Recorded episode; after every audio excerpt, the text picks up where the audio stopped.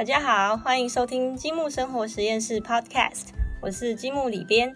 这一集的节目中，我们请到一位非常优秀的译者林洁莹小姐，她的专长是意大利语和英语。我们积木有好多和意大利相关的书籍和科普类的书籍，都是她执笔翻译的。今天我们要来聊一本书，也要聊聊意大利。好，请洁莹跟正在收听的大家打声招呼。大家好，我是洁莹。今天我们要和大家分享的书，书名叫做《Italy 意大利饮食圣经》。要谈欧陆美食，就很难不想到法国和意大利。但是我自己是觉得，意大利的美食和法国完全是不同的路线。身为海岛国家的人，我个人是比较会被意式料理打动。所谓的意式料理，大家可能会先想到意大利面跟披萨，没错。但是呢，这两样美食在意大利吃，还是在世界各地吃到，都是很非常不一样的感觉哦。原因就出在食材，比如光是面粉本身就已经因地而异，更别提番茄、火腿等材料上的差异。今天要谈的这本书《Italy 意大利饮食圣经》，嗯，它的拼法是 E A T A L Y，其实是一家意大利的概念性超市。我们可以讲它是概念性超市吗？呃，这样子说好了，我自己是觉得啦，它比较像是一个超市，然后也是一个复合式的餐饮中心，然后也是一个教育中心。它会举办课程，对不对？对，里面会有一些课程，然后它也会很努力的去提供跟它所贩卖的食材相关的资讯。然后包括除了跟吃的有关，其实还有任很多周边，比如说饮食相关的书籍啦，或是一些空调用品书籍。哦，还有哎，有厨具吗？有一部分，印象中是有一部分，不是每一间店的东西都这么齐全。好，我刚刚其实跟杰英稍微聊了一下，听说这间意大利这间超市现在已经在意大利有三十几家，没有全世界，全世界目前是十五国，然后超过三十五个城市都有分店。据说还在继续增长中，不停的扩张，就是为了要就是宣传 宣传吗？他他算是以这个推广意大利美食为他的置业吧，我们这样讲哈。对对，然后呢，这本书里面其实一开头就是创办人他自己写的一个很简短，但是我觉得还蛮能够快速的解释他的成立宗旨的一篇序，所以我想说。呃，我们让杰英帮我们念念看这篇序，让听众朋友快速的了解一下。那请杰英帮我们念一下。呃，这个序是他的创办人 Oscar Farinetti 他自己写的。那他是这样子的：二零零七年，我在意大利杜林市开设的第一间意大利商场。那时的想法不只是开设一间单纯的食品商场，还要让它成为一个学校、一个市场。一个聚餐地点，以及一个能够认识食物并透过食物来认识生活的地方。它的空间很大，呃，媒体通常把它称为大型卖场。不过，每间卖场其实是由许多小型生产者的好数百个故事它构成的，而且它不只是单纯的一间店，它其实提供的是一个体验。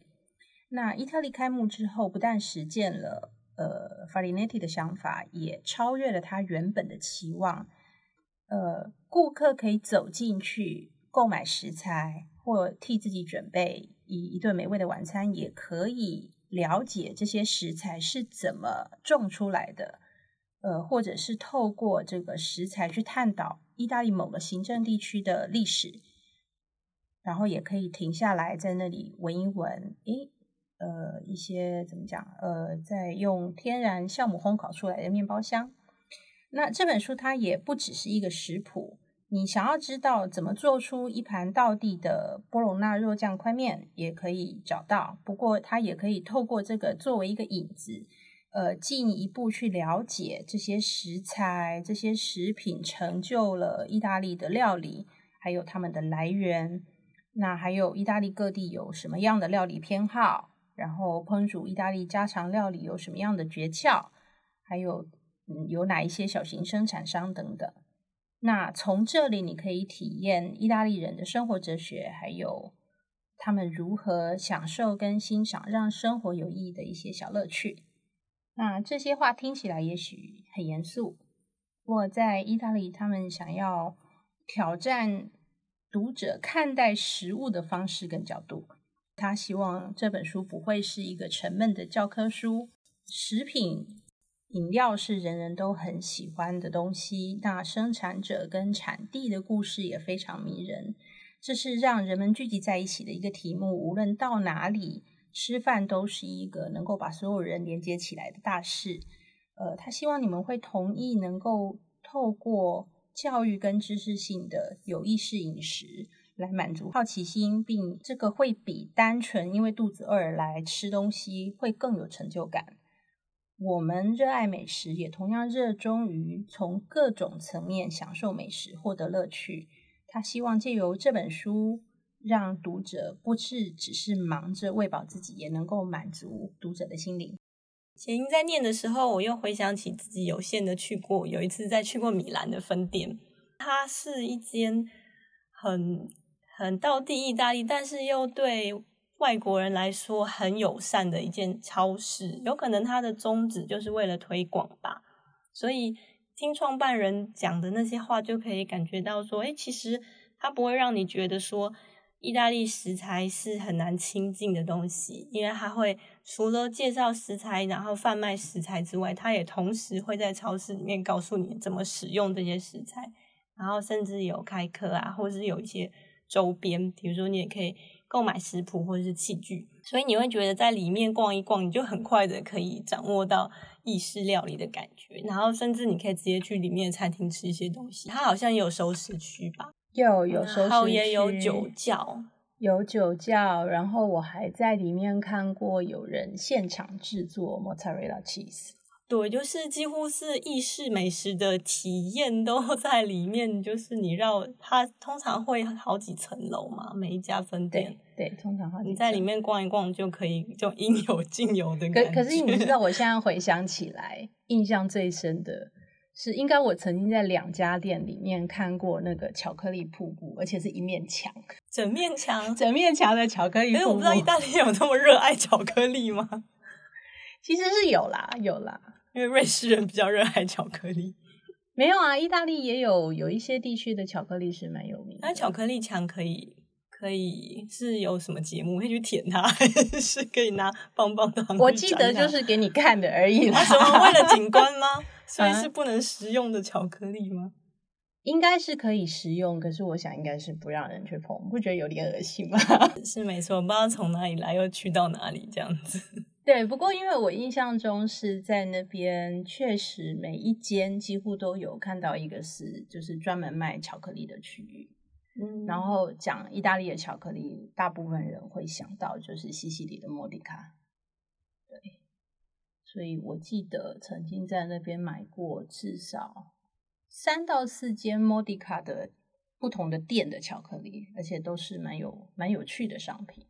嗯，听说杰英，因为杰英其实她老公是意大利人，所以她嗯，在意大利跟在台湾的时间算是一半一半吧。曾经。现在比较多在台湾了啦，对啦。如果用用这辈子有限的时间来说，当然还是在台湾的时间比较长啦。对，结婚后，结婚后大部分时间还是在意大利。因为我刚刚听杰英说，他曾经找不到一个食材，结果最后在意大利找到。对对，因为其实呃，在意大利的时候要去。呃，住在，譬如说，我住在 Vicenza，是在 vene 呃 Veneto 地区。那在那边要找到，譬如说南部 Campania 的东西，其实就不好找。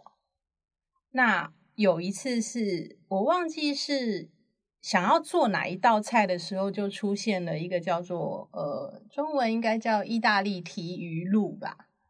那是一个蛮奇特的东西，然后我在呃我家那边的小店遍寻不着，刚好有机会去了，忘记是米兰，好像是在米兰的那间意大利，然后竟然在那边找到，最后当然还是没有买啦。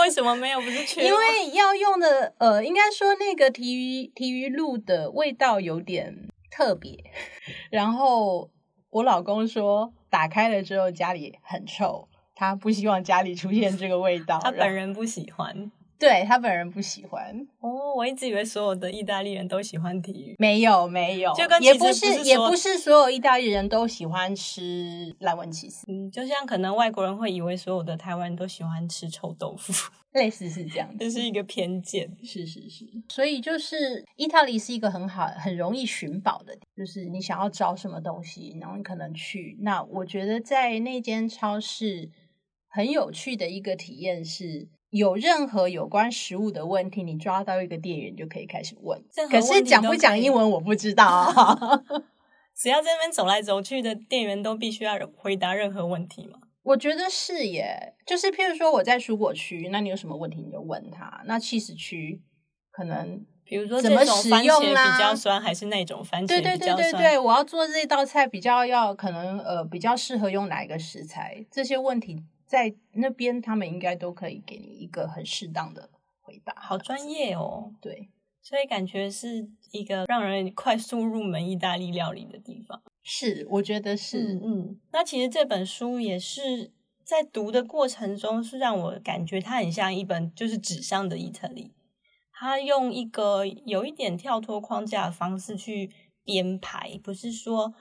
就是按部就班的介绍说哦，现在我们要讲意大利面，或是哦，现在我们要讲 cheese。它有一点透过一个一个的食材，比如说哦，现在是在讲 cheese，或是在讲番茄，或是在讲油醋，然后介绍一下这个食材它的风味，然后他就会介绍一下你用这食材可以做出什么食谱。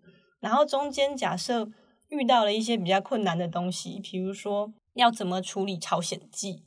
或是呃，或是吃这碗汤，你有可能会把衣服弄脏，等等等这种很周边的疑难杂症，他也会在介绍食谱的同时，忽然用一个小插图出现在下面。然后那个小插图本身其实还蛮容易理解的，所以在看整本书的时候，就会觉得，诶它节奏很快，然后就很像你在逛超市一样，一下看到食材，一下看到做法，然后一下看到教学，然后而且是很实用的教学，这样子。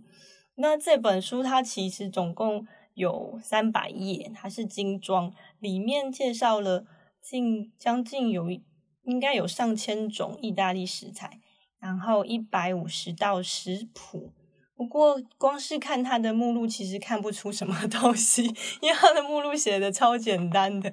我看，我觉得我们一边来翻这本书，因为杰英翻译这本书的时间 有点久，以前我们都需要回想一下。它的目录就只有分哦，一开始他介绍意大利的行政区，然后再来他介绍一下超市里面重要的选物，然后介绍意大利的面食，呃，腌肉、卤肉，然后再来是面包、五谷杂粮类，再来是水果、蔬菜，然后肉品、鱼类、海鲜，最后是甜点、饮品、咖啡，然后有单位换算表，超实用的。那其实光看目录很难体会。假设我们随便选一个东西，可能跟听众介绍一下好了。我们选面食好了，想到意大利就想到意大利。可是我觉得我目前还没有在台湾吃到意大利的意大利面，这样子吗？有吗？杰英，我我我这边这样讲就要开始有点广告嫌疑，有没有？自己自己家里面做的好了。好，我现在翻啊翻啊翻到意大利面食这一篇，然后他一开始就讲，他一开始介绍的是叫做新鲜面食。